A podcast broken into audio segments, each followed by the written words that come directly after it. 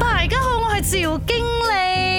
咪都好中意小动物咧，哎呀，啲狗仔啊，哦，Rabbit 好得意啊！我知道你喜欢的动物可能就只有那几种而已，像昆虫啊，是很可怜的，很多人都不喜欢呢。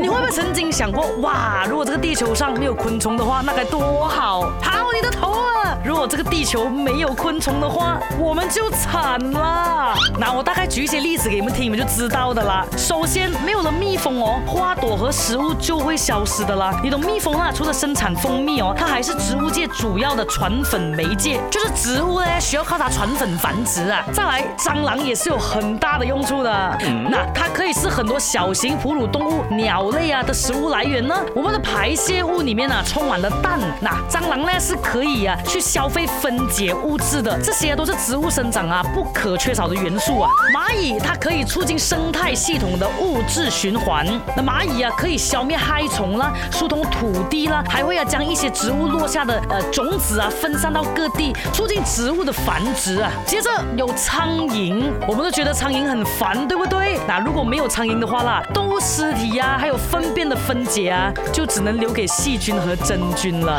那整个过程呢，就会消耗很多很多的时间。By the way，它也是一些热带农作物的传粉者，像是可可啊。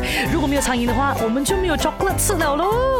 还有甲虫是大自然的回收者，它对分解粪便呢也有很大的作用，是最大的这个粪便回收站。那我就稍微只是举了好一些的例子，其实还有很多很多的所有的。